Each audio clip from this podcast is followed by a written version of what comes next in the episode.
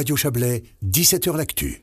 Les Suisses euh, devraient disposer d'une loi consacrée au développement des énergies renouvelables. Après le Conseil des États, l'automne dernier, le Conseil national a adopté hier 148 pages, après 12 heures de débat et près d'une centaine de votes intermédiaires. L'objectif chiffré est défini, produire 85 TWh d'électricité renouvelable en 2050, moitié d'hydraulique, moitié de solaire, d'éolien euh, euh, et d'autres sources.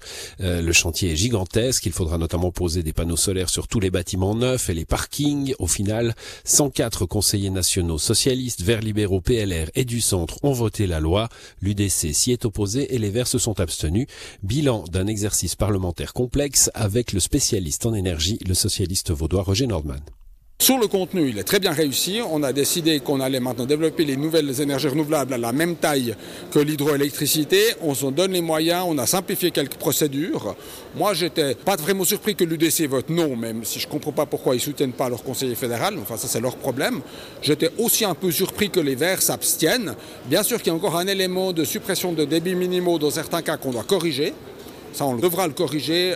Et il y a un ou deux autres aspects qui peuvent être corrigés aux États. Mais c'est comme une loi qui, dans les grandes lignes, va dans le bon sens. C'est sur l'énergie, maintenant, il faut vraiment qu'on avance, qu'on investisse. Je trouve que le paquet, il est assez bien réussi. Et c'est symptomatique qu'il a été lancé par Simonetta Sommaruga, qui l'a défendu aux États, et repris par Albert Rochty, qui l'a maintenant très bien défendu ici. Et moi, un peu cette alliance des extrêmes contre les solutions, j'ai un peu de la peine, je dois dire. Finalement, il y a un équilibre dans les mesures, mais aussi un équilibre dans les déceptions. C'est de ce côté-là qu'il faudra trouver de l'énergie positive. Oui, il faudra. Alors, on verra peut-être qu'au vote final, là, tout à la fin de la loi, quand on aura encore corrigé les deux, trois petites erreurs, peut-être que les Verts se rallieront, peut-être que l'UDC se rallie, ce qui serait pas mal quand même pour avancer. On a cherché aussi les compromis avec M. Rochtin. Il y a certains aspects qu'on aurait pu rajouter dans la loi où il a dit non, ne surchargeons pas la loi. Je peux entendre ça. Donc, sur certains points, on a dit OK, on ne traite pas ça maintenant, on le traitera ultérieurement. C'est une loi très vaste, compliquée, et il ne faut pas la déséquilibrer trop. Donc, moi, je trouve qu'il a, franchement, il a, c'était assez bien fait.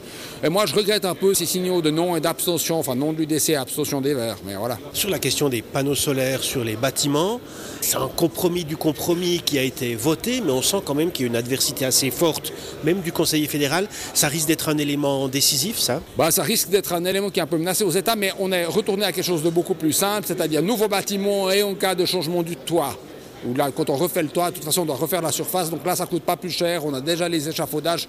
Là, c'est le propriétaire qui change son toit puis qui ne met pas des panneaux solaires. Il n'agit pas très rationnellement sur le plan économique. Donc, euh, on verra. Pour moi, ce n'est pas l'aspect le plus central. L'aspect le plus central, c'est qu'on a simplifié les procédures aussi pour les façades. Ça, c'est très important. Qu'on a simplifié les procédures pour construire des ombrières solaires sur les parkings, hein, puisqu'ils sont désormais conformes à la zone. Il y a juste besoin d'un permis de construire. Donc, ces choses avancent. Voilà, c'était des propos recueillis par Serge Jubin. Le débat n'est pas clos. Euh, le paquet retourne au Conseil des États.